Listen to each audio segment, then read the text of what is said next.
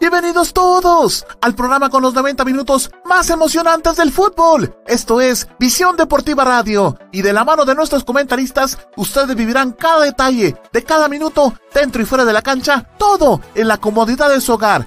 Arnold Rivera, Osvaldo Valdés, Gerardo Álvarez, Juan Pablo Santizo, José González y Heidi Mazariegos le harán vibrar con la pasión del fútbol a partir de este momento. ¡Comenzamos!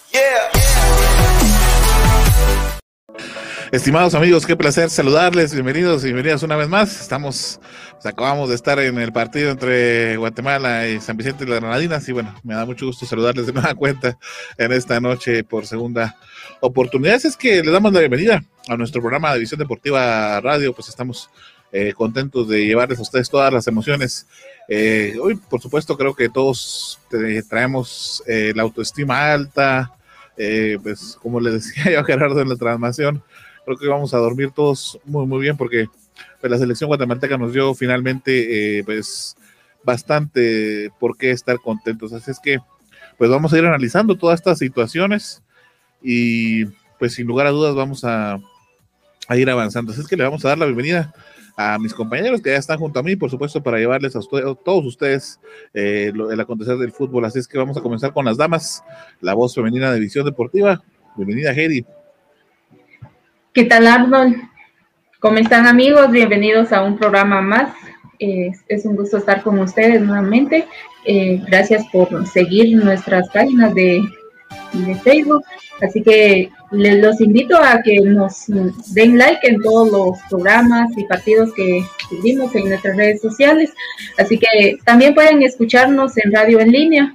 Y también aprovecho para hacerles la invitación, si a usted le gustan nuestros programas y partidos que cubrimos en nuestras redes sociales, pues sea parte del proyecto Visión Deportiva, es fácil y seguro, puede hacerlo mediante cuenta de PayPal o con tarjeta de débito o crédito. O si no, basta con que usted siga el código QR o siga el link que le aparecerá en su pantalla. Así que gracias a todos, mi nombre es Heidi Martínez y estaré con ustedes hasta las 8 y 30. Bienvenida Heidi, eh, también está nuestro amigo Oswald, quien está pues lo decíamos, recuperándose. Qué bueno tenerte, Oswald, de nueva cuenta con nosotros. Así es que, bienvenido. Gracias Arnold por esa bienvenida ustedes amigos televidentes. Eh, por supuesto, bienvenido una vez más a otro programa de visión deportiva. Como bien decía Arnold, venimos de este partido y por supuesto venimos sonrientes, venimos felices, venimos emocionados y por supuesto con esa ilusión que nos presenta la selección de Guatemala, pero el próximo martes tendrá otra cita. Todo esto vamos a hablar un poquito más adelante, así que quédese en su asiento. Bienvenido, buenas noches. Y también está con nosotros nuestro amigo Axel. Le damos la bienvenida, Axel. Bienvenido.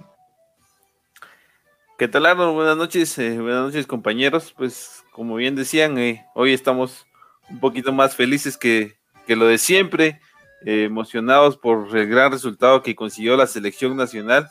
Importante que vaya dando los pasos que, que se necesitan para avanzar en la ronda, que eso es lo que aspiramos, avanzar en ronda y poco a poco ver hasta dónde llegamos. Entonces, eh, bienvenidas a todas las personas que están con nosotros a través de las diferentes redes sociales de Visión Deportiva. Quédense con nosotros y es un gusto estar con ustedes. Bueno, metámonos a hablar de lleno entonces de una vez de, toda esta situación de, selección nacional, que creo que pues todavía no nos pasa la euforia, todavía estamos eh, emocionados, creo yo. 10 goles, Osval, es algo que Axel, que yo por lo menos no me lo esperaba. Yo, siendo sincero con ustedes, había calculado por ahí un 4-0. De soy sincero, un 4-0 era lo que yo había eh, pensado para este encuentro. Jamás pasó por mi cabeza 10 goles. Sí, está, también yo estaba diciendo que era un 3 a 1, siendo realista, que yo quisiera lo que era 5 a 0, pero como bien dices, 10 goles, pues al final eran necesarios. Y pues más adelante vamos a hablar sobre estos datos importantes de por qué fue necesaria esta, esta goleada. Pues repasemos qué fue lo que sucedió en el encuentro y entonces, pues ya de ahí más adelante vamos a ir platicando cómo es que se dio eh, toda esta situación de los 10 goles. Pues la alineación la teníamos nosotros en exclusiva en Visión Deportiva la noche de ayer junto a Osval, eh, pues se la dábamos a conocer a ustedes en nuestras redes sociales. Eh, pues salía con Nicolás Jaén, Eh, vamos a ver, por aquí tengo la, alineación completa.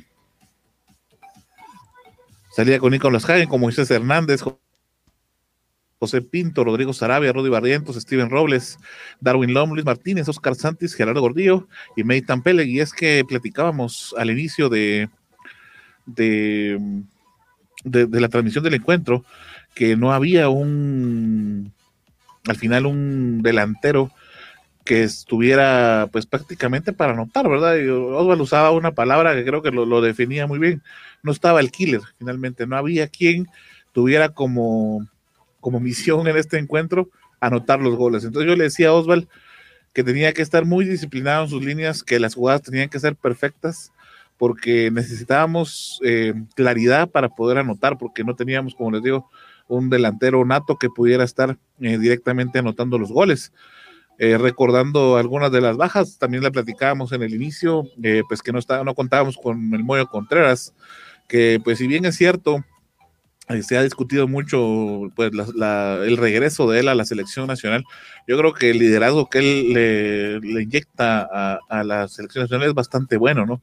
Y la experiencia, por supuesto, que puede, al final de cuentas, compartir eh, con más de alguno, incluso con el mismo técnico. Del lado de pues Jesús López, sabíamos que estaba lesionado ya desde algunas, eh, algunos meses atrás, sabíamos que ya no íbamos a poder contar con él y también eh, la Toña Márquez, ¿verdad? Del que platicábamos ya de último, eh, yo no ubicaba el, eh, quién era el tercero, pero pues finalmente era él, que pues por ahí hacía falta para poder darle un poquito más de movilidad al campo, pero a pesar de todo esto, se logran hacer cinco goles en el primer tiempo, cinco goles en el segundo tiempo.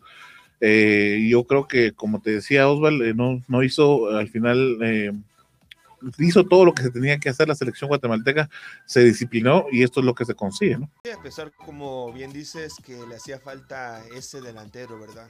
Eh, lastimosamente no hemos tenido un delantero desde que se fue el Pescadito Ruiz. Antes del Pescadito Ruiz estaba Juan Carlos y Pin Plata, pero desde esos momentos no, no, hemos tenido un referente en el área.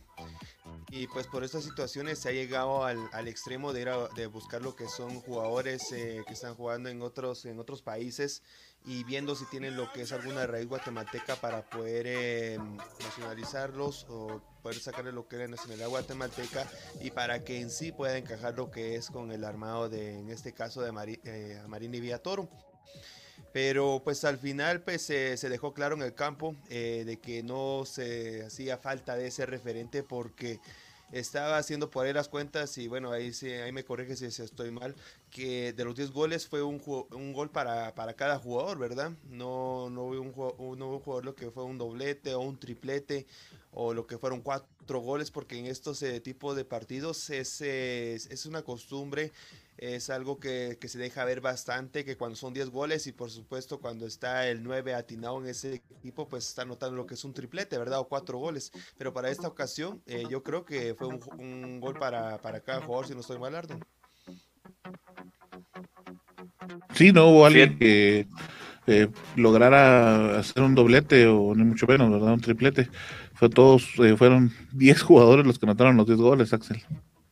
Sí, eh, pasa por lo mismo del planteamiento, bien lo decían ustedes al inicio de la transmisión, creo que no hay un referente nato dentro del planteamiento y tampoco en la banca, digámoslo así, no hay un 9 puro para el seleccionado guatemalteco y por eso es que se da ese tipo de resultados. Digámoslo así, no teníamos ni siquiera un, falso 9 porque eh, lo, se estaba llegando mucho por las bandas y los mediocampistas eran los que se incorporaban a hacer ese último golpe final. Creo que lo, algo importante destacar dentro de, la goleada, creo que es eh, en este caso mantener la formación que tuvo Guatemala, digamos, no se alocaron, no era como que, bueno, vamos y metamos todos, pero alocados, digámoslo así, sino fue un manejo formal, digámoslo, en ningún momento vimos a los defensas queriendo meter goles a lo loco, digámoslo así, sino el planteamiento y la formación se mantuvo hasta el final del partido y no no fueron como un, un chamuscazo completamente, sino se mantuvo tanto el respeto que se le tuvo a San Vicente de las Granadinas, porque para mí una parte del respeto fue haberle hecho todos los goles que se pudieran y no tenerle ningún tipo de contemplación, porque lo veíamos, no vieron selección, no vieron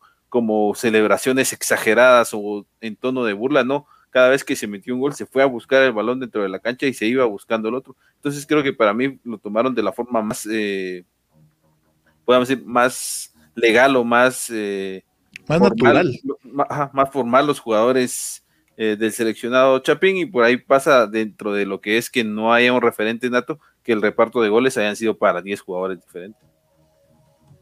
Sí, de hecho, el defensor que pues anota, pues digamos así rápido, es eh, Moisés Hernández, pero, fue de penal, ¿verdad? Y ver, más adelante vamos a analizar las, las jugadas. De hecho, creo, si nos haces favor de una vez, vamos a pasar a, analizar entonces cómo estuvo este encuentro.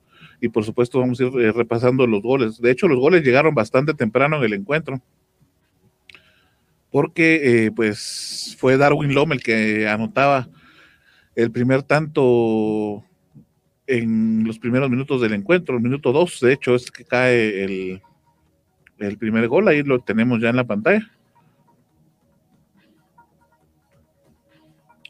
Y bueno, así se inauguraba una serie de goles que iba a dar eh, la selección guatemalteca de cabeza.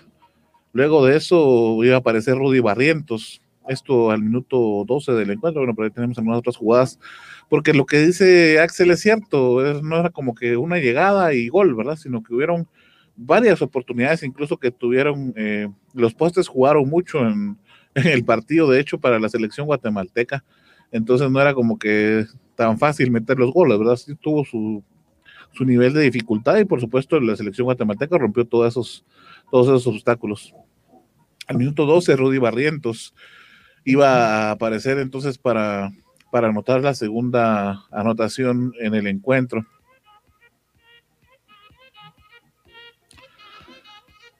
Luego de eso, eh, Oscar Santis, eh, cuatro minutos después, es decir, al minuto 16, pues iba a aparecer también, por ahí teníamos el gol de, de Barrientos.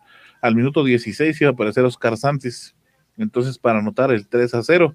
Y ya para ese momento, pues de hecho, Gerardo lo tomaron eh, de sorpresa en su narración porque pues no esperaba que fueran a hacer tantos goles en tan poco tiempo. Pero bueno, el minuto 16 Oscar Santis anotaba la, tercera anotación.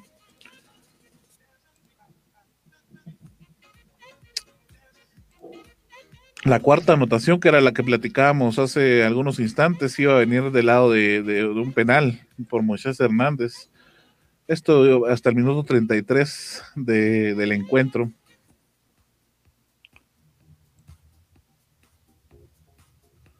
Por ahí vamos a tener ya la, la imagen. Y por supuesto vamos a poder analizar una clara falta, creo yo, en donde pues por detrás le llega el jugador y bueno, con eso se conseguía entonces eh, el penal, uno de los dos penales para la selección guatemalteca, porque fueron dos al final. Moisés Hernández, para sorpresa de todos, iba a lanzar el penalti. y vaya que lo hizo él porque pues no la falló. De hecho, tuvo muy eh, cabeza bastante fría Axel para poder anotar el, penal. Sí, fíjate que creo que en este, en este sentido, eh, por ahí el técnico Marini Villatoro tendría que empezar a, buscar su, su, lanzador de penales oficial, digámoslo así, porque si te das cuenta en los grandes equipos, tanto en las grandes, eh, digamos, tantos en, como equipo, como selecciones, las grandes selecciones tienen un jugador específico para tirar penales y esto es algo que, se platica dentro de, los entrenamientos a diario y por ahí creo que a Marini tendrá que ir buscando porque si, si bien vimos eh, quizás solo en la selección española es el único y en el Real Madrid obviamente es el único lugar donde un, defensa va a hacer un, un tipo de estos cobros, digámoslo así, porque de ahí de lo contrario siempre es como el que mejor patea. Entonces por ahí creo que tendría que ir pasando también la, idea de Amarini, buscar un, jugador quizás no referente solo del gol, sino que, sea el encargado directamente de tirar los penales. Claro, luego de ahí veíamos en el minuto 41 a Gordillo, eh, pues con esta celebración, eh, pues dedicándole el gol al Pescado Ruiz, ¿no? Minuto 41, llevamos 5 por 0. Y bueno, ahí vamos a parar de contar en el primer tiempo. ¿no? Luego de eso. sí, Fíjate, Arnold, lo que me gustó la, la actuación de Oscar Santis, el juvenil, que Eh, la primera, en la primera anotación fue el que hizo la asistencia y, en y por supuesto anotó su, su gol, ¿verdad? por ahí se vio lo que fue esta gran habilidad y por supuesto desequilibrio por, por el juvenil Oscar Santis. Sí, luego es sustituido en la segunda parte y pues yo no comprendo por qué. Yo espero que sea porque él haya estado guardándolo ya para el siguiente partido. porque para mí es un buen. Sí, yo pienso que sí. ¿Crees que pasa por ahí? Sí, sí, recordemos que ahorita tiene pocos días para descansar y el partido importante, entre comillas, es el próximo martes y quiere tenerlo totalmente fresco. Y por eso vimos eh, varios cambios en la parte ofensiva de la selección de Guatemala en la segunda parte, pero es por lo menos, ¿verdad? Para darle su respectivo descanso a cada uno de esos jugadores porque yo, yo me imagino que va a ser eh, muy similar al once titular que va a colocar el próximo martes en, en Curazao. Yo creo que debería ser también pasa un poquito por, por ver cómo están los demás jugadores. Por ejemplo, digamos, en este caso Ceballos, que para mí también es un buen jugador y tiene un poquito más de, tal vez la calidad con Santis es eh, similar, pero Ceballos tiene un poquito más de experiencia, eh, recordemos que también fue el Mundial, entonces puede pasar por ahí lo que puede aportar eh, la experiencia, sabemos que en el fútbol es muy importante y en este tipo de partidos puede pesar un poquito. Entonces creo que también es para que que, sale por Vargas. Ah, cierto. ¿Verdad? Sale por Vargas, que es el que da un pase para un gran gol de John Méndez, ¿no? Sí, y, no sé si también vieron ustedes eh, hablando de, de Pelec, Matian, Matian Pelec, este jugador pues al final pues se pudo conectar muy bien con todos sus compañeros en el terreno de juego, ¿verdad? Veíamos ahí lo que era la, sexta anotación precisamente, el desborde que tuvo por toda la parte derecha y solamente se la dejó ahí para que Luis Martínez anotara en solitario este, este gol. No, y que con qué calidad se quita al portero y deja el pase, es un pase de lujo si te pones a pensar, porque fue todo milimétricamente calculado eh, medio segundo que se hubiera tardado, ya no logra dar el pase, se hubiera lesionado, hubiera lastimado al portero, o sea, hubiera sido un relajo tal eso, y terminó siendo un gol, o sea, solo ahí te puedes dar cuenta la calidad del jugador que es, ¿no? Sí, creo que lo comentábamos dentro de la transmisión, eh, es importante porque el jugador al final toma el papel que le corresponde, sabemos cuánto eh, quizá no se luchó como en convencerlo, sino en el sentido del papeleo y todo lo que se hace para que él venga, viene a una cultura muy diferente, bien lo decías por ahí, se logra entender en la cancha porque pues no habla ni siquiera bien el español, pero creo que eso pasa por, por la calidad del jugador, porque digamos, eh, es fútbol y al final el fútbol no tiene un idioma, sino es un idioma universal y si media vez lo entendés y lo puedes practicar de buena manera, te puedes entender con cualquier persona. Entonces creo que por ahí pasa lo importante que puede ser, que puede llegar a ser este jugador, porque se la, se la toma, se la cree como el extranjero, digámoslo así, como, como la pieza diferente y al final lo es, lo, lo demuestra dentro del campo y la calidad pues se le nota. Y fíjate que a mí me gustaría ver cómo se va a entender con Jesús López. Yo esperaría que se entienda muy bien, porque a Jesús López, háblese de la realidad, le faltó alguien que se entendiera bien con él, ¿no? Entonces yo pienso que por ahí podría estar la dupla, ¿no?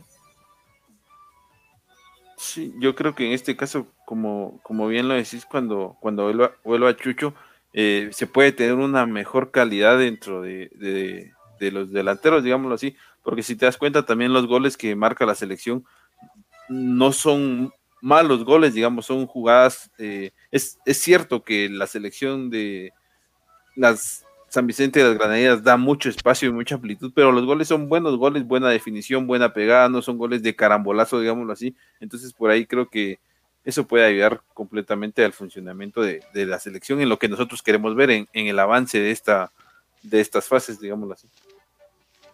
Sí es cierto, San Vicente no metió las manos, o sea, tampoco nos vamos a engañar y tampoco nos vamos a decir qué buena selección, buenísima selección que tenemos, tráiganme a Alemania, a, otra selección más fuerte, porque tampoco vamos a, cegarnos, pero sí, como bien lo decís, eh, tiene su mérito cada uno de los goles que anotaron. Eh, no fueron calambolazos, los penales fueron, al final de cuentas, eh, pues meritorios, ¿no? Es decir, si fueron, si hubieron faltas que merecían ser castigadas al final de cuentas con el porque fueron dentro del área, ¿no? Es decir, todo estuvo en su lugar, creo. eh, Guatemala hizo lo que tenía que hacer, San Vicente no hizo lo que tenía que hacer y pues ahí al final se conjuga esto y se consiguen los 10 goles. Muy buenos. ¿Cómo quedamos ahora en las tablas? Analicémoslo ahora numéricamente y vamos a ver qué es lo que nos toca hacer ahora contra Curazao, porque yo les decía en la transmisión y se los voy a reiterar y se los voy a decir siempre, con Curazao apenas inicia la parte difícil de todo esto. Sí, solo para eh, un comentario extra, digámoslo así, eh, veíamos por ahí la celebración que hacían los jugadores al, homenajeando al pescadito Ruiz, digámoslo así, y pues por ahí pasaba en, redes sociales la, gratitud que mostraba el pescado hacia los jugadores y el, y el mensaje de motivación que les mandaba la selección guatemalteca, en el que les decía que pues les deseaba lo mejor y les agradecía por la forma en la que se les recuerda. Así yo no pude ver esto, pero qué bueno que lo mencionas. Yo no, no, tuve el tiempo para, para poder verlo. Sí, por ahí en, eh, las redes sociales del pescado era donde agradecía, digamos, porque no solo fue Gordillo, creo yo, el que le, le, celebró así, sino también por ahí pasaba el Salamán Martínez y creo que Marvin Ceballos cuando hace también le, le, re, le hace como ese gesto de celebración homenajeando al mejor jugador que este país nos ha regalado. Claro. Pues Osvaldo, ahora contanos estadísticamente cómo quedamos con este partido, que pues sí nos dio mucha emoción, ¿para qué? Lo vamos a negar. sí, bueno, ahí tenemos en la pantalla la tabla de posiciones. Pues por los puntos, eh, por supuesto, estamos eh, arriba, estamos encabezando este grupo C Aún falta conocer el resultado de Curazao que va a jugar el día de mañana a las 3 de la tarde frente a las Islas Vírgenes Británicas. Recordemos que este equipo de las Islas Vírgenes Británicas fue donde Guatemala le fue a ganar 3 goles a 0. Y todavía teníamos esas dudas, ¿verdad? Porque queríamos mucho más goles y precisamente por esto, por la diferencia de goles que ahorita les voy a comentar. En la diferencia de goles, con los 10 goles que anotó en la selección de Guatemala, llegó a una diferencia de más 14. Lo que, está, lo que le está ayudando bastante a Guatemala es que no le han anotado ni un solo gol. Eh, de los tres ganados, eh, han conseguido lo que son 14 goles y 0 goles en contra. Mientras Curazao eh, ha ganado de estos dos partidos, ha anotado 7 goles, es cierto, pero le han anotado lo que es un gol y tiene una diferencia de más 6. Guatemala en este momento tiene una diferencia de más 14, entonces para esto Curazao, si quiere igualar lo que es el, puesto y, totalmente con lo que son los goles, el día de mañana debe anotar lo que son 8 goles a Isla Virgen Británica, ya con esto llegarían a lo que son a 14 goles a favor también, y si quiere pasar esa, esa, ese número, esa instancia que ahorita tiene la selección de Guatemala, de lo que son nueve goles el día, día mañana, la selección de Curazao frente a Islas Vírgenes Británicas. Si un dado caso el día de mañana Curazao solamente anota lo que son cuatro o tres goles y vemos en la tabla que la diferencia de goles lo tiene muy alta lo que es la selección de, de Guatemala, para el día martes, yo, es cierto, ¿verdad? Todos queremos que va a conseguirse una victoria, pero si un dado caso empataran, eh, avanza la selección de Guatemala con 10 puntos, pero le va a favorecer bastante la diferencia de goles. Como vemos en pantalla, tiene más 14 y Corazao tiene más 6. Eh, tiene un total de 8 goles de diferencia entre una selección y otra. Y por supuesto, hay que recordar que el día de mañana falta el, de, ah, el partido de Curazao contra Islas, Vírgenes Británicas. Ya luego de esto, pues ya pasa a la siguiente fase que sería en esta ocasión la segunda fase de esta clasificación a Qatar 2022, se enfrentaría al ganador, déjenme decirles, de lo que es el grupo D, ya lo tenemos aquí en la parte de abajo. En esta ocasión está República Dominicana o Panamá, que cualquiera de dos puede clasificar a la siguiente fase. Y otro dato importante, compañeros, por aquí está revisando la página oficial de lo que es la CONCACAF y me está dando cuenta que ya lo que es esta, esta parte, la, la tercera ronda, bueno, la segunda ronda, perdón, se va a vivir este próximo 12 y 15 de junio. Entonces, eh, si pasa esta clasificación, ya estamos a lo que es a la, vuelta de la esquina, el día sábado y el día miércoles, si no estoy mal, se van a vivir estos dos partidos de ida y vuelta. Ahí me imagino que van a hacer lo que es el sorteo, ¿verdad? En, qué país va a jugar primero la, la selección de local. Pero como le voy a repetir, esto si logra pasar la selección de Guatemala y uno de los rivales podría ser República Dominicana o la selección de Panamá. Y vuelvo a repetir, esta información está en lo que es en la página CONCACAF 12 y 15 de junio. Sí, solo con, con, respecto a eso, eh, creo que por, por, digamos, por posición, eh, como Guatemala está en el grupo C, recibiría de, de, local, de local, digámoslo así, porque en teoría le está quitando el puesto a Curazao. Entonces ellos recibirían de primero de irían primero de visita y luego de de local. Eh, por otra parte, creo que ya se le va aclarando un poquito el panorama a Panamá en este sentido, porque hoy pinchó el República de Dominicana contra Barbados. Entonces, eh, por ahí creo que es más eh, accesible lo que, que vaya a ser el encuentro contra Panamá. Que ya está a la vuelta de la esquina y, y bueno, tendríamos que estar, como les decía, imagínense, pues, solo pongámonos a pensar que Panamá es el que pasa, ya es un rival muchísimo más duro de lo que podría llegar ser Curazao, ¿no? Sí, sí, sí. sí. Y lo que hablaba Axel sobre este grupo, está, tenía seis puntos ambas selecciones, pero bueno, lastimosamente República Dominicana pinchó el día de hoy precisamente un empate contra Barbados y pues ya con eso tiene todas las posibilidades la selección de Panamá de sacarle lo que son dos puntos, ¿verdad? Porque el día martes se enfrentan estas dos selecciones y para saber, por supuesto, quién es el ganador de este grupo D para enfrentarse al grupo donde está la selección de Guatemala. Así que básicamente, Axel, lo que es este de este grupo de, Guatemala, o mejor dicho, del grupo de, de plantel de jugadores que tiene ahorita Guatemala, sería el mismo que va a enfrentarse en la segunda ronda contra el ganador del grupo donde está Panamá y República Dominicana. Sí, así es, eh, sí, porque Panamá, recordemos que todavía tiene un juego pendiente contra Anguila mañana eh, a las 18 horas y luego todavía recibe a, República Dominicana ah, el, día martes, si no estoy mal, pero lo hace de local, entonces creo que por ahí eh, ya es un poquito difícil que los panameños no se logren meter al final es lo que, pues, para pasar tenemos que ganarle a un, a un, buen equipo, digamos, para la octogonal, que es lo que la mayoría de nosotros eh, sueña. En este sentido, creo que se tiene toda la chance de que se pueda hacer así, porque Panamá no es aquella Panamá de que casi se va, se va al mundial, ¿verdad? Sino que es una Panamá un poquito más, más débil, digámoslo así. Recordando también que Guatemala no, en, este, en estos sorteos no iba como cabeza de serie, sino termina recalando en el grupo de Curazao, que al final pues le están saliendo las cosas de la mejor manera. Pues bueno, ese es el panorama que se tiene entonces para la selección guatemalteca. Esto, por supuesto, pensando ya en el partido del martes. Eh, martes que por supuesto le invitamos desde ya para que pueda ver junto a nosotros este encuentro. Eh, es a las 18 horas y nosotros vamos a estar aquí de las 17.45, por supuesto, para poder llevarle a usted la previa, por supuesto, estar eh, listos para cuando arranque el encuentro. Ya con esto, eh, no sé si alguien tiene algo que añadir sobre este segmento, algún otro dato, algo que quieran añadir antes de irnos con nuestra amiga Heidi. Creo que no, ¿verdad? Y cerramos el tema de, de selección nacional por hoy. 10 a 0 entonces termina y nos vamos contentos. Gerita, tenés información sobre salud y vida. Así es, Arnold, eh, hacerle la invitación a todas las personas que nos están visualizando, si están padeciendo de ácido, ácido úrico, triglicéridos, helicobacter pylori e hígado graso, la naturópata Judith Méndez le atiende amablemente.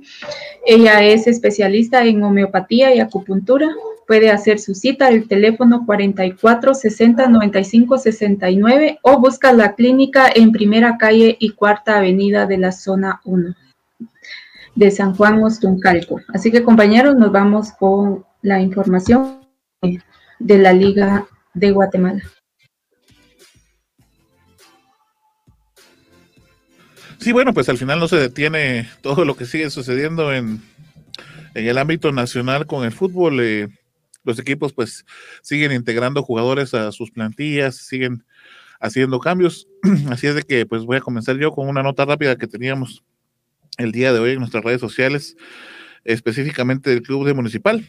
y es que pues la noche de ayer y luego de pues varias, varias información que se tuvo un par de retrasos ahí en los vuelos y demás, finalmente llegó eh, el técnico eh, Cardoso, que va a ser el nuevo técnico, por supuesto, para el equipo de Municipal.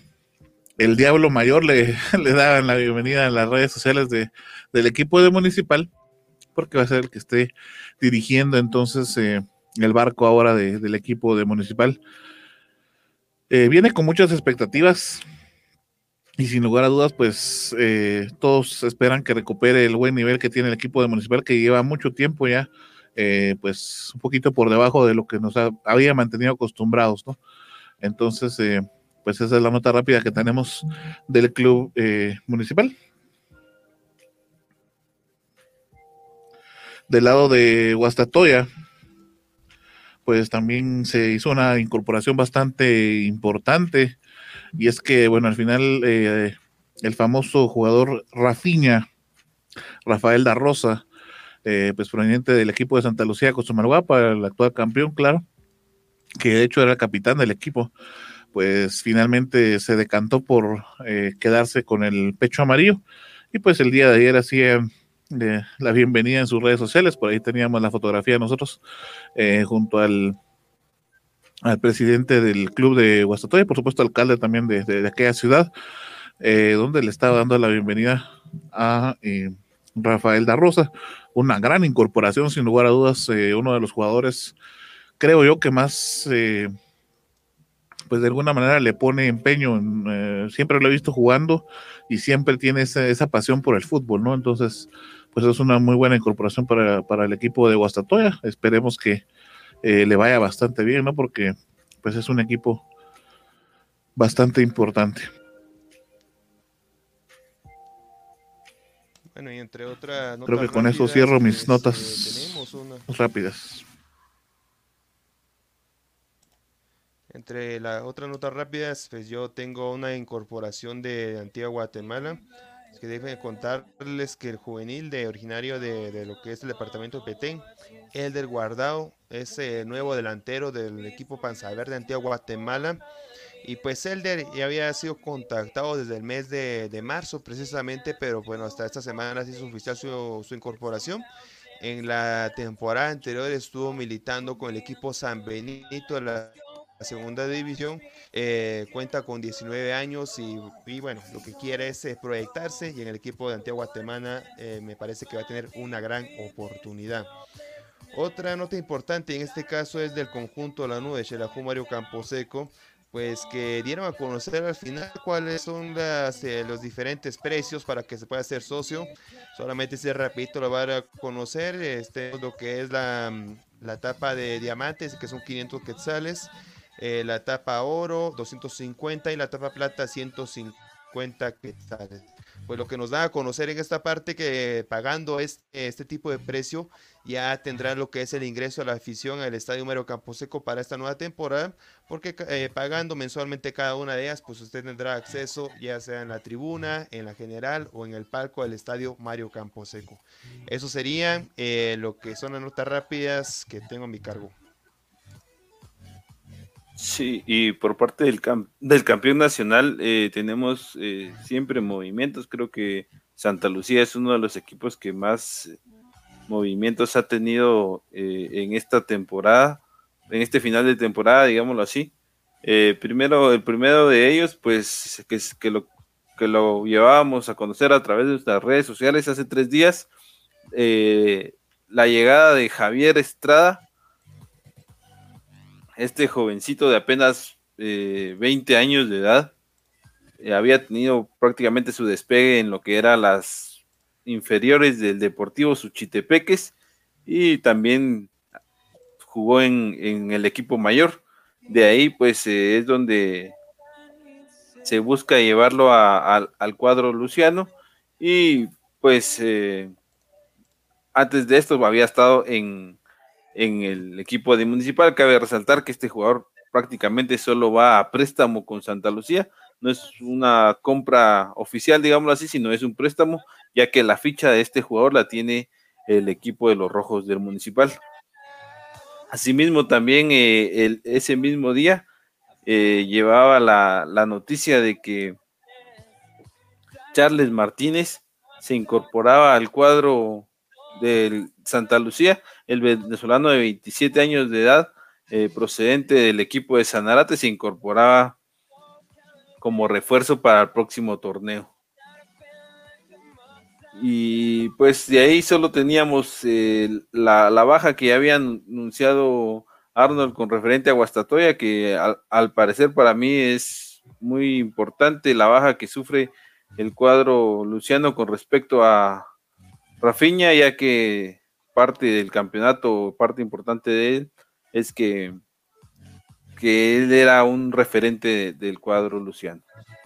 Luego nos pasamos a al Cobán Imperial, en el que, pues, la primera noticia que, que teníamos de, del cuadro cobanero era que Kevin Ávila se convertía en nuevo jugador del, del Cobán Imperial, el lateral izquierdo eh, de 27 años que llega procedente del campeón nacional. Entonces creo que es una buena incorporación para el cuadro cobanero en este caso, que se, se convierte en jugador de, de Cobán. Por ahí también teníamos la contratación oficial de Leopoldo, eh, Leopoldo Pozas, la directiva del Cobán Imperial, pues hacía oficial la, contratación de un preparador físico, el cual le tienen mucha confianza y pues creo que se van trabajando otros aspectos más que solo los fichajes de jugadores.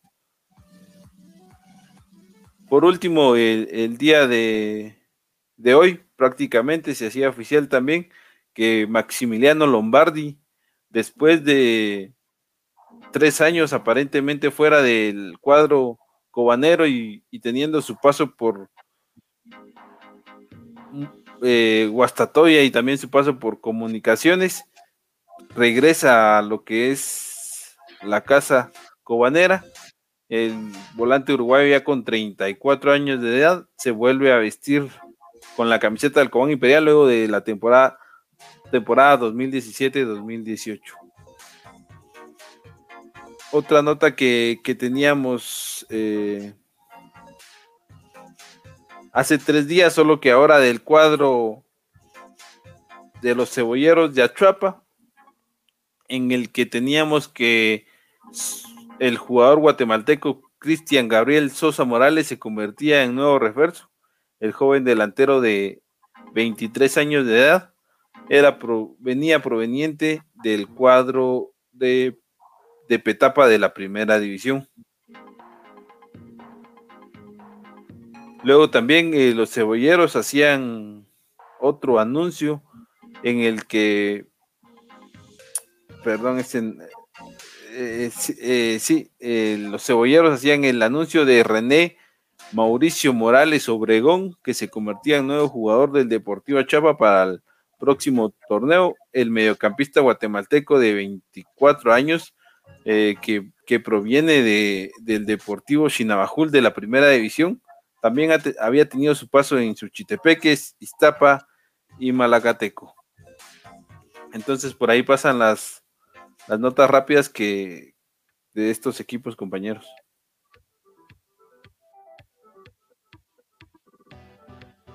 Gracias, Axel. Bueno, como lo mencionas, bastantes movimientos por ahí del lado de Cobán y de Santa Lucía, principalmente Santa Lucía, creo entre bajas y altas son bastantes los cambios que hay. Buena incorporación la de Lombardi, ¿no? Para, para el equipo de, de Cobán. Más porque el jugador ya había sido parte de la plantilla, digámoslo así, y, pues por ahí en redes sociales del equipo cobanero se veía pues un poco dividida la, opinión de la afición cobanera, porque muchos estaban contentos con la llegada de, de Lombardi y otros estaban como ya había tenido su paso, entonces eh, al final va a ser discutible hasta que el jugador vuelva a interactuar, digámoslo así, con, con el equipo. Sí, algo que yo pienso que todavía no se explica, esa salida repentina de Guastatoya, porque lo está haciendo muy bien y fue fundamental en lo que es en, esta, en este tercer título para Guastatoya. Entonces es algo inexplicable, ¿verdad? Es cierto, llegó un gran referente, un gran cambio para lo que es el puesto que ocupaba Lombardi, como lo que es eh, Rafiña, pero aún no logro entender. Puede ser que por la salida de, Willy Coito, que recordemos que cuando él llegó, también llegó en unos que después en unos cuantos días llegó lo que fue Maximiliano Lombardi. Esa tal vez pueda ser la razón, porque de ahí no, no logro explicarme por qué fue la salida de este jugador. Fíjate que yo escuchaba por ahí, Osval, que se veía un poquito más por que por la, insistencia de, del presidente y alcalde de Guastatoya, digámoslo así, en que quería la llegada de, de Rafiña, entonces por ahí se, se, le hace a un lado a Lombardi, a pesar de que para mí también es un buen jugador y, buen partícipe del fútbol de, de Guastatoya, y se le da un espacio por eso a, a Rafiña, entonces eh, no es que se haya ido completamente por la puerta de atrás, pero sí se le, se, le relega un, a un segundo paso y digámoslo así, si, si viene Rafiña, entonces te vas, pero si no viene te quedas, entonces eh, complicada la situación, al final se termina decantando por, por regresar a Cobán y creo que, que lo hará de buena manera. Y por eso lo puse en la mesa, porque era trascendental en, Guastatoya, cuando por ejemplo Landín no tenía buen partido o salía de cambio por cualquier situación, ¿no? Pues finalmente Lombardi el que se quedaba, no en su lugar, pero sí tratando de, encontrar el liderazgo del, equipo, ¿no? Y buscando las opciones. Entonces, pues esperamos que no vaya a ser una decisión con la que se vayan a terminar eh, pues arrepintiendo. No porque Rafinha sea malo, pero creo, si pongo la balanza entre Rafinha y Lombardi, para mi gusto personal, Lombardi tiene un poquito más que ofrecerle, no sé qué piensen ustedes. Sí, hablamos que ya se había acoplado de buena manera con todo el plantel. Bien lo está diciendo, ¿verdad? Cuando no se encontraba Landín, pues a él se estaba colocando lo que son goles o le estaba otorgando lo que son varias oportunidades.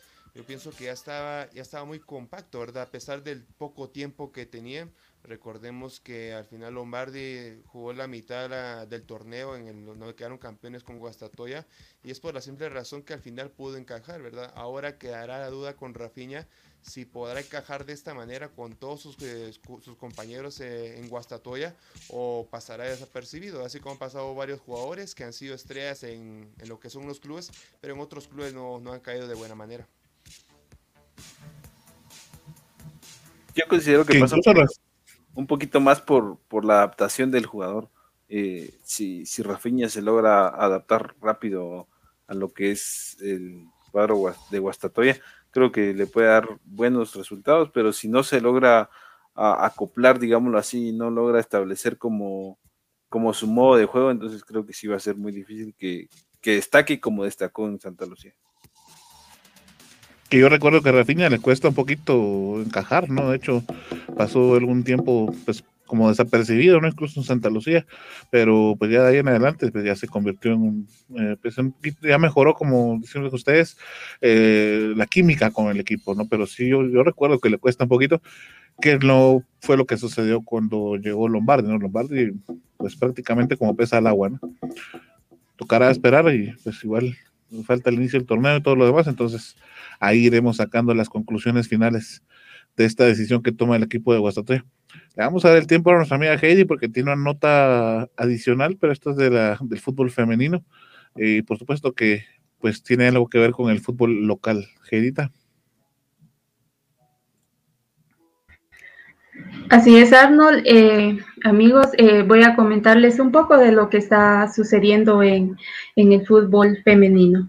Toda la afición super chiva estaba esperando el encuentro del Deportivo Shela y Suchitepeque, pero el día de ayer, 3 de junio, la Liga Nacional de Fútbol Femenino de Guatemala ofició la suspensión del encuentro y eso debido a una denuncia por parte de Crema Femenino.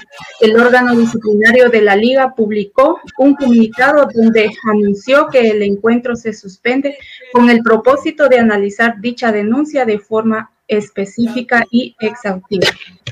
Por otro lado, eh, Crema Femenino comunicó que consultó a la Federación Nacional de Fútbol sobre la inscripción de de jugadoras que no cuentan con el certificado de transferencia internacional, un requisito obligatorio para una jugada en otra federación. Eh, para que ella pueda participar en el fútbol guatemalteco federado, tendría ella que estar, tendrían ellas que estar inscritas en en la federación. Así que las jugadoras que Crema señaló son Tatiana Cristal de Estados Unidos y Perla Moronos mexicana. El partido por el título estaba previsto para este sábado 5 de junio en el Estadio Municipal de Chimaltenango, encuentro que no se llevará a cabo hasta que pueda haber una solución a este a esta denuncia. Así que compañeros, no sé si ustedes tienen algo que comentar acerca de esta suspensión, de esta final que estábamos todos por eh, ansiosos por ver.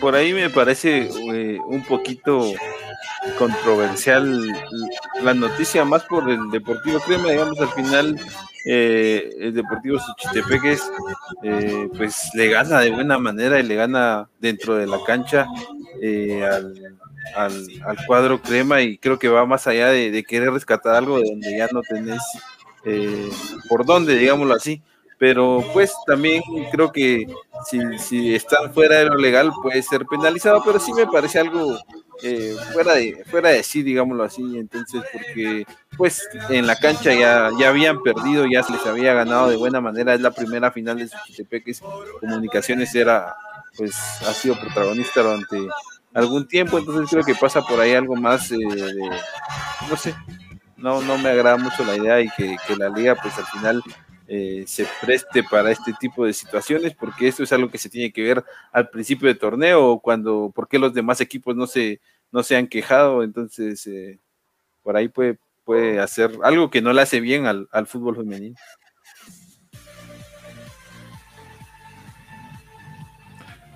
Sí, justamente eso te iba a decir yo, porque ahora, ¿no? Porque justo en este específico momento en el que ya no se puede hacer prácticamente nada con, para rescatar el, título al final, ¿no? O la pelea por el título. Se tuvo que haber sido hecho desde antes, ¿no? Pero, pues igual, si no se tiene el permiso o las situaciones adecuadas para que las jugadoras estén en la plantilla, pues también se debe de, de buscar una opción, ¿no? Pero sí, como te digo, lo que sí me resulta extraño es que por qué hasta ahora, ¿verdad? Y como decía Heidi, pues todos estábamos a la espera de ver qué pasaba en esta final. Sí, porque en caso de que... Se logra ver ahí lo que es eh, la, falta de coordinación, la falta de, organización dentro de todas las eh, juntas directivas de, de las ligas, ¿verdad? Lo veíamos en la Liga Mayor, en el torneo anterior, que tantos problemas hubieron. Y bueno, ahora la, junta directiva de lo que es la Liga Femenil, pues no, no es la excepción. Lastimosamente y lamentablemente así son las cosas, porque estos detalles son los que tienen que ver desde el inicio y ahora pues en una gran final de, este, de esta élite pues se están viendo los problemas y tanto que tienen que aplazar una semana, ¿verdad? Eh, pues lamentable, lamentable, pues desde ahí proviene lo que es el problema. Y bueno, en caso de que se llegue a confirmar de que Suchitepeque tiene esas jugadoras que no están inscritas, pues yo pienso que los el equipo de, crema femenino tendrá que jugar nuevamente con, con ¿no?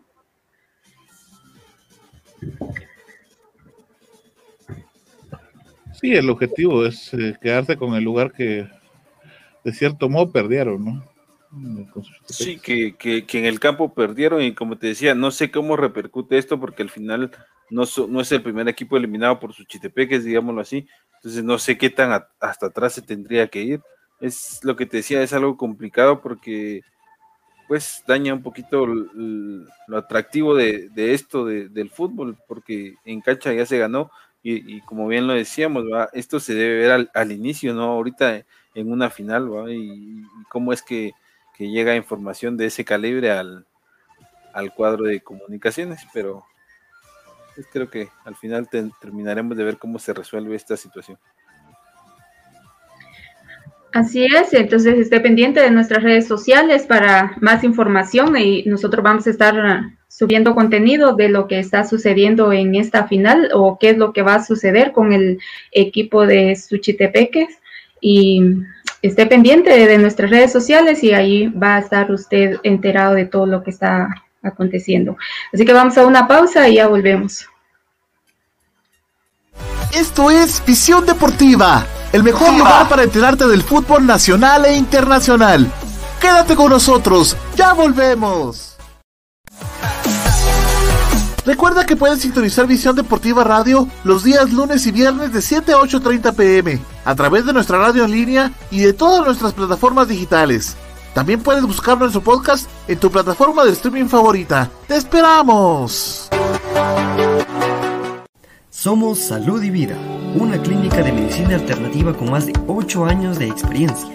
Contamos con exámenes computarizados con la más alta tecnología y una amplia gama de medicamentos homeopáticos y naturales, tratamientos con acupuntura y ventosas. Además, estamos especializados en biocultura y terapias contra el dolor y atiende la naturópata Judith Méndez, egresada de la Universidad Europea del Atlántico.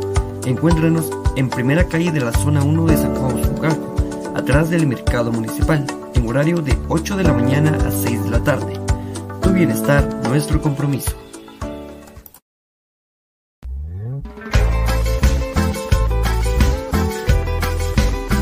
Aficionado Super Chivo. Para enterarte del acontecer del equipo de tus amores, el Shelahu Mario Camposeco. No te puedes perder Visión Chiva. El rinconcito de los Super Chivos. El segmento de Visión Deportiva Radio dedicado al cinco veces campeón nacional. A los apasionados de la Luna de Plata. A todos los lanudos de corazón. Escucha Visión Chiva los días lunes y viernes de 7 a 8 de la noche en Visión Deportiva Radio. A través de tu plataforma digital favorita. Visión Deportiva, donde vives mejor todo tu fútbol y en, un, solo, lugar.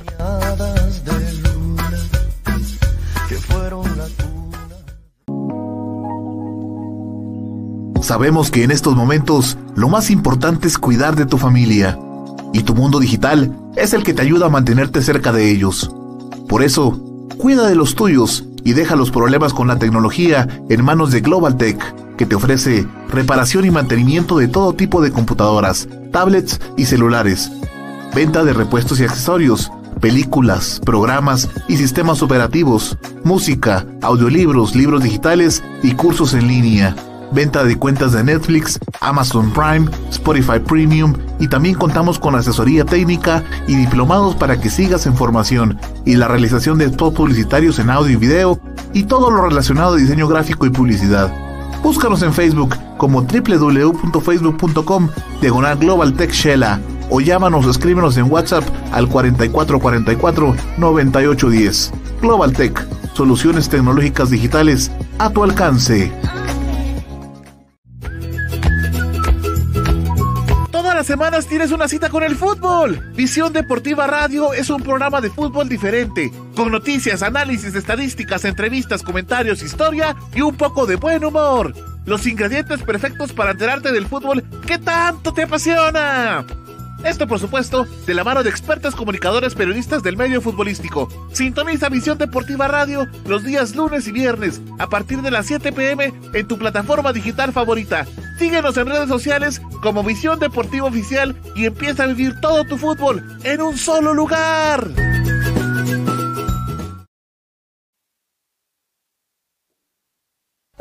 Gracias por continuar en nuestra sintonía. Esto es Visión Deportiva, el hogar del fútbol nacional e internacional. Pues así es amigos, eh, estamos de vuelta aquí en Visión Deportiva y ahora vamos a hablar un poquito de lo que es el fútbol eh, internacional, precisamente de que fue la, jornada de fútbol que hasta momento se sigue disputando por ahí. El día de, ayer, pues eh, Bolivia ganaba de una forma contundente al su similar de Venezuela eh, por un marcador de 3 a 1. También eh, el día de ayer, pues teníamos un, partido entre la selección de Uruguay y la selección de, Paraguay, en, en, que Montevideo, la selección uruguaya no pudo sacar ventaja de su localía y termina empatando y dejando ir dos puntos importantes para la selección charrúa. Eh, por visión deportiva, pues estuvimos a bien llevarles el partido entre Argentina y Chile, un partido que terminó de una forma muy apretada, con un marcador de solamente un gol por bando. El gol lo concretaba el argentino Leonel Messi eh, de, penal, luego de, una falta hecha a Lautaro Martínez y luego Alexis Sánchez ponía el empate en el marcador, luego de una jugada a balón detenido por el cuadro chileno. Otro marcador a resaltar el día de ayer era en el que Colombia de una forma categórica golea al cuadro de Perú de visita 3 a 0, eh, esto sin la presencia de la máxima figura que pues lo analizaban por ahí que James Rodríguez no era convocado a estas eliminatorias ni a Copa Oro. Y el partido que se está llevando a cabo apenas ya va llegando al minuto 70 por ahí. El cuadro de Brasil eh, le gana 1 por 0 al equipo de Ecuador. El gol de, este equipo brasileño lo, lo anota Richarlison al minuto 65, apenas se acaba de poner en ventaja el equipo brasileño. Entonces, por ahí, no sé si podríamos ver cómo van quedando las posiciones, Osva.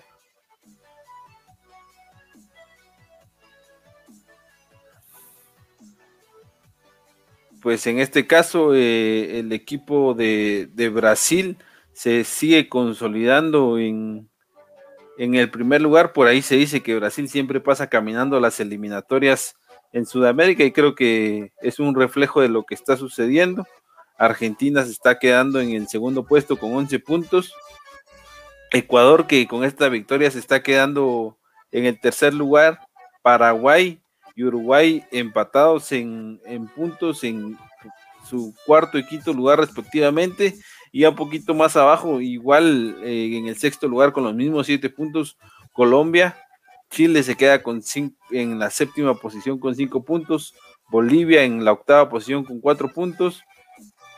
Venezuela, tres puntos. Y Perú, que en el sótano de esta tabla, en el décimo lugar con un punto. Por ahí se ve lo complicado que es eh, este, estas eliminatorias de, de Conmebol, ya que vemos eh, que el cuarto, quinto y sexto lugar están completamente empatados en puntos. Entonces, esto es lo que les tenemos por parte de la de las eliminatorias europeas, de, perdón, eliminatorias de Comebol, compañeros. Así que importante, ¿verdad? Cómo se desarrollan estos partidos. Y pues al final eh, un poquito difícil. Argentina tenía el día, el día, de ayer la oportunidad de pasarse al primer puesto. Pero bueno, no fue suficiente el gol de Lionel Messi porque bueno, de atrás tuvo que venir Chile para poder empatar el, el partido. Y ahora vemos el resultado reciente de Brasil, que iba, bueno, iban 0 a 0, pero ahora acaba de anotar uno y ya con esto suma 15 puntos. La selección de, de Brasil está sacando 4 puntos a Argentina en estas eliminatorias. Y vamos a ver el último puesto de la selección de Perú, la cual solamente tiene un punto. Así que qué grandes eh, distancias, qué grandes diferencias en estas eh, selecciones. 14 puntos prácticamente con esta victoria. Brasil está sacando el último lugar que es Perú. Y vamos a ver qué es lo que pasa más adelante. Y al día lunes vamos a venirles a hablar directamente de los eh, partidos que se vienen. Así es, el día lunes vamos a hablar de esos partidos porque va a terminar lo que es esta eliminatoria por el momento. De aquí van a reiniciarlas hasta el próximo mes de, mes de septiembre porque se va a venir otra información importante que en su momento lo va a compartir compañeros. Porque les cuento eh, de tanta polémica que se vivió de la Copa América que al inicio estaba para realizarse en Argentina y en Colombia En Argentina, pues ya sabemos, así como nos está afectando a todo el mundo de la pandemia COVID-19, se incrementaron bastante los casos en este país. Y en Colombia eh, también está lo que es el, COVID, pero aquí principalmente lo que, lo que afectó fueron problemas políticos. Entonces con todo esto, pues eh, la Conmebol llegó a, a, la decisión de que la Copa América se realizara en, el país de Brasil. Y ya con esto pues también se, se, cambia lo que son las sedes y también se cambia lo que son las fechas. La fecha de inicio, déjenme decirles que va a ser el próximo 13 de junio Estamos hablando del día domingo, donde va a iniciar eh, jugando el anfitrión, que ahora es Brasil. Este será Brasil contra Venezuela a las 3 de la tarde hora local. Y el torneo va a finalizar el próximo 10 de julio. Entonces esta es la, información importante de la Copa América. Y por supuesto la próxima semana vamos a decirle más detalladamente eh, cuáles son los duelos más importantes, en qué horario, en qué días. Y así para darle eh, todos los detalles de esta gran Copa América que se va a venir para este 2021 también. Importante resaltar que, bueno, se va a empezar jugando a puerta cerrada, a pesar de que no era lo que se quería, ¿verdad? Pero se va a jugar a puerta cerrada y paulatinamente se van a ir abriendo los estadios. Aunque, eh, pues hay una gran parte de pues, la ciudadanía brasileña que está en desacuerdo en que se lleve a cabo y bueno, todavía están, eh, creo que están haciendo manifestaciones para evitar que el torneo se lleve a cabo. Esto, porque bueno, las pancartas y toda la, en general el movimiento piensa que no es em, correcto que habiendo más de 1.700 muertos diarios, pues se juegue fútbol, ¿verdad? En, en aquel país. Sin embargo, pues el presidente dice que puede contener pues esta situación, que pues eh, hay forma de dispersar eh, la situación y por supuesto la FIFA ha indicado todos los protocolos de seguridad para que se pueda jugar, ¿verdad? Incluso eh, pues al grado de que los jugadores literalmente pues van a, ir directamente al estadio y luego al hotel y no van a poder tener contacto con más personas, ¿verdad? Entonces, son protocolos estrictos que se tienen que tener, por supuesto, por, por esta situación de la pandemia y tomando también en consideración otra otro punto a favor que, ven del lado de la FIFA es que la, pues muchos de los jugadores en sus países respectivos, o por lo menos en la liga donde juegan, pues ya fueron vacunados, ¿verdad? Entonces, eh, pues por ahí pasa esta situación. Sí, otra cosa importante dentro de esto es que hasta los mismos jugadores están en descontento con lo que vive eh, esta forma de llevar a cabo en Brasil. Por ejemplo, la misma selección brasileña el día de ayer para ser eh, exactos, eh, Casemiro se ausenta de la rueda de prensa, de prensa, perdón, de tratando de dar una forma de descontento a lo que a lo que se vive en el país, digámoslo así, y en el apoyo a todas esas personas que no están de acuerdo. Los jugadores también recalcaban que tenían miedo de, al final, como bien decís, de algunos están vacunados, otros no es que tengan miedo de, de contagiarse, sino es el mismo miedo de, la situación en la que se vive y ese miedo de, no llevar una copa como se está acostumbrado. Entonces, por ahí pasaba lo de ayer de Casemiro, que como representante y capitán de la Cañariña, no, no hace participa en la rueda de prensa y manda un mensaje que claramente eh, su entrenador pues lo decía explícitamente que eran descontentos de cómo se están llevando a cabo las organizaciones. Sí, porque al final problemático, ¿verdad? Es cierto, vemos en partidos amistosos precisamente en Europa y también en, Norteamérica, en Estados Unidos, para ser más precisos, que vemos ya lo que es eh, gente dentro de los estadios, pero es por la razón de las vacunas, que ya la mayor parte de esas personas pues están vacunadas y pues por eso se toma la medida que ingrese un determinado aforo pero lastimosamente sabemos cuál es eh, la situación en todo, todo lo que es Latinoamérica. Eh, esto, esto de las vacunas pues va demasiado lento y por esta situación pues no, no se quiere poner en riesgo eh, lo que es la, a la humanidad, ¿verdad? Para que lleguen de, de, lleno a lo que es el estadio.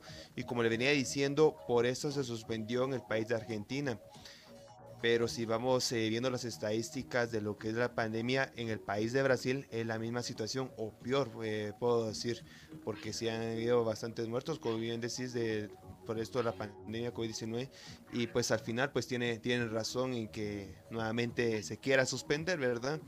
Eh, lamentablemente las, lo que son las confederaciones pues no, no ven este, este tipo, este tipo de situaciones, sino solamente ven la, la parte económica, lo que más le, les va, mm, lo, lo, que más les conviene a ellos. Entonces yo pienso que por estas situaciones que se, se da este tipo de, de polémicas. Es que la larga, fíjate Osvaldo, que bueno, pongámonos a pensar que Brasil es el segundo país con más muertes y eso acaba de cambiar hace una semana, creo yo, porque antes tenía el primer lugar. Ahora el primer lugar pues lo tiene la India, pero aún así ser el segundo lugar con más muertos, pues, y que se quiera celebrar. Aunque también, si se recuerdan ustedes, cuando fue el Mundial allá, pues también hubo muchas situaciones complicadas, ¿no? Eh, en relación a la economía del país en ese entonces, eh, muchas eh, situaciones que, con las que no se estaban de acuerdo que se viviera el Mundial ahí, ¿no? Entonces creo que también la polémica en aquel país pues siempre ha existido. Eh, pues si se hace con todas las normas de seguridad y todo, yo pensaría que creo que de alguna manera tenemos que ir regresando a la normalidad de a poco y parte de eso es el fútbol, ¿no? Sí, creo que sí, bien lo decís y yo creo que les comentaba el día de lunes, desde el 2014 pues se tiene la polémica esa porque Brasil eh, tiene unos grandes estadios y unas grandes construcciones con respecto a fútbol, pero también la carencia y la pobreza que se vive en algunas zonas de Brasil es completamente extrema. Entonces, por ahí pasa eso, que se le invierta dinero al fútbol, que al final creo que te lo devuelve en ese sentido. Por ejemplo, no creo que salga perdiendo la, la federación o el país como tal, pero el manejo de los fondos es lo que, lo que enoja realmente a la población, como en todos lados, como pasa aquí con nosotros. Entonces, eh, a ver en qué resulta esto, compañeros. Sí, a ver qué, qué es lo que pasa al final. Otra, una de las últimas notas que, les quiero comentar en estos partidos internacionales que el día de ayer se vivió la, la Final Four, así como decía en Norteamérica, de la National League, porque eh, se vieron dos partidos eh, el día de ayer. El primero de ellos fue Honduras contra Estados Unidos, en lo cual, por supuesto, Estados Unidos salió victorioso, pero se le complicó bastante. Había una selección de Honduras que, bueno, tuvo un cambio radical en el, en el ámbito futbolístico. Lastimosamente para Honduras, pues no tiene el último toque, el último detalle para, para poder eh, concluir lo que son las jugadas porque en lo que era en la forma táctica y en la forma física, los hondureños están arrasando totalmente con los norteamericanos, a pesar de que Estados Unidos recordemos que tiene varios legionarios. Eh, bueno, el más resaltante está Christian Pulisic, que ha quedado recientemente campeón con Chelsea en la Champions League. Serginho Des, lateral derecho de Fútbol Club Barcelona. Reina, que juega con lo que es el Borussia Dortmund. McKinney, que bueno, es mediocampista de la Juventus, que prácticamente fue titular en todos los partidos. Y bueno, podemos hablar de varios jugadores, pero todos esos jugadores eh, no fueron lo que, lo que fue ni, ni la sombra de Estados Unidos de hace, estoy hablando de hace tres, eh, tres eliminatorias porque no llegaron a concretarse tanto, sí que les costó bastante y que hasta el minuto 89 anotaron el único tanto, con lo cual pasó Estados Unidos a la gran final. Y en la otra final fue a las 8 y media de la noche, el guatemalteco, México enfrentándose a Costa Rica. Se estaba teniendo lo que era mucho morbo en esta, en esta otra llave, recordando el aztecaso que se vivió hace aproximadamente 15 o 18 años, cuando eh, Costa Rica le fue a ganar eh, precisamente en, en el Azteca a México y pues desde ahí fue bastante recordado y pues yo creo que desde ahí empezó más la rivalidad entre estas dos selecciones, pero el día de ayer eh, Costa Rica se vio totalmente diferente, eh, no había visto un, a una selección de Costa Rica tan débil como la que fue el día de ayer, sino es que porque estaba el portero, uno de apellido Moreira, eh, yo me imagino que hubieran sido unos tres o cuatro goles para México y lo hubieran finiquitado en los 90 minutos, pero no fue así, tuvieron que ganar instancia desde punto penal de estos, eh, pues fallaron dos penales los de Costa Rica y pues eh, el último lo, lo, eh, lo, paró directamente Guillermo Ochoa, con lo cual pasaron a la gran final. Déjenme contarles de esta, de esta gran final, va a jugarse el próximo domingo a las 7 de la tarde en horario guatemalteco, siempre en un estadio de, Estados Unidos. Esto, estos partidos, a mí se me olvidara decirles que también fueron desarrollados en estadios del, del país de, de Norteamérica. Y por el tercer puesto, eh, Honduras contra Costa Rica, eh, también va a ser el próximo domingo, solamente que a las seis y media de la tarde. Recordando que esta Liga de Naciones de la CONCACAF, pues era donde estaba la selección de Guatemala, estaba en la Liga C, enfrentándose también a varias islas donde también goló de 10, 8, 9 goles. Y pues eh, ahora para la próxima temporada, podríamos decir, va a jugar lo que es la Liga B. Estos estos partidos fueron los ganadores de la Liga, donde habían cuatro grupos, A, B, C y, D. Entonces, eh, con los cuales, eh, por supuesto, salieron esos cuatro semifinalistas y ahora, por supuesto, tenemos la, gran final. Y otra cosa importante, esto le da puntos para poder em, ascender lo que es en la tabla posición del ranking de la FIFA, recordando que ahora, de acuerdo a esto, es donde se define lo que es la octagonal final, ¿verdad? Los primeros cinco lugares en el área de CONCACAF clasifican automáticamente a la tercera fase, donde está peleando ahora la selección de Guatemala. Sí, al final creo que esto va a ser, eh, se va a ver ya para la, próxima eliminatoria, porque, o sea, CONCACAF tiene la peculiaridad de que cambia torneos a, cada cuatro años, digamos, y el, el, modo a veces cambia. Entonces, eh, pues sería bueno eh, ver que, vuelva a ser de 8, digámoslo así. Y también recordemos que dentro de cuatro años, pues eh, va a ser diferente porque se tendrían dos lugares ya fijos para como sedes de mundial, entonces habría más la incorporación de las 48 selecciones, a ver cuántas eh, se terminan dando por a la federación de, de CONCACAF, se escuchaba o se, se hablaba por ahí que podían llegar a ser de 6 a 8 participantes, entonces creo que va a ser un, gran incremento, seis eh, oficiales compitiéndolo, digámoslo así, y los otros dos por ser sedes del Mundial. A ver cómo termina al final la próxima situación. La luz de Antraguate.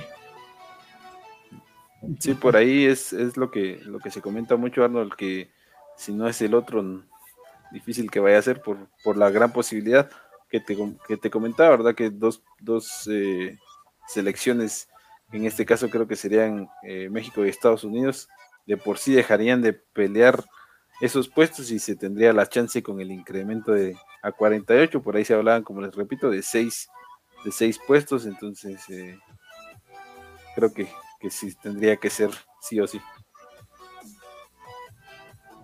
Hay esperanza entonces. bueno. No sé si tenés alguna otra notita por ahí pendiente. No, hasta ahí eran las, últimas Correcto, bueno, pues nosotros estamos llegando al final de nuestro programa. Eh, pues una jornada un poquito cansada, pero al final de cuentas contentos por, por servirle a usted, por supuesto, por llevarle eh, el encuentro y ahora nuestro programa ¿verdad? de análisis. Es de que pues estamos llegando al final. Vamos a dejar a nuestra amiga Heidi para que pues, nos dé la última información y por supuesto de una vez que nos despedimos porque llegamos al final de la emisión más, una emisión más acá en Visión Deportiva. Así es, amigos, ya hemos llegado al final de este programa, como bien lo decía Arnold, pero antes quiero recordarles si su computadora está lenta o tiene virus o simplemente no funciona, pues llévela con los expertos, ellos son Global Tech ellos son expertos en computadoras, celulares y tablets. Puede llamarlos al 47 24 82 42 o buscarlos en Facebook como Global Tech. Así que quiero hacerles la invitación para que nos sigan en Facebook, en Instagram, en YouTube, en Twitter, en Spotify, en Tumblr y también escucharnos en radio en línea. Bueno, si usted está buscándole solución a sus enfermedades, Busque la clínica Salud y Vida de la naturópata Judith Méndez. La clínica la encuentra en Primera Calle y Cuarta Avenida de la zona 1 de San Juan Ostuncalco. O si no, puede hacer su cita al 44 60 95 69. Bien amigos, mi nombre es Heidi Martínez y fue un gusto estar con ustedes.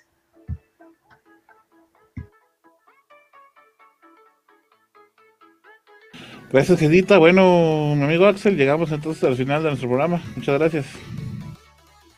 No, a ustedes compañeros por permitirme compartir con ustedes esta bonita jornada de fútbol. Nos vamos a descansar felices y con mucha ilusión de, seguir avanzando en esto que es eh, un camino largo todavía, pero pues hoy se da el, paso importante como, como seleccionado nacional, como selección guatemalteca, creo que pues como bien decías, eh, es cansado pero, pero alegre y nos vamos a descansar felices. Entonces, eh, pasen buena noche compañeros, a todas las personas igual que se quedaron con nosotros, eh, pasen una feliz noche, un bonito fin de semana y nos estamos viendo el día lunes. Mi nombre es Axel Sabaj y fue un gusto estar con ustedes.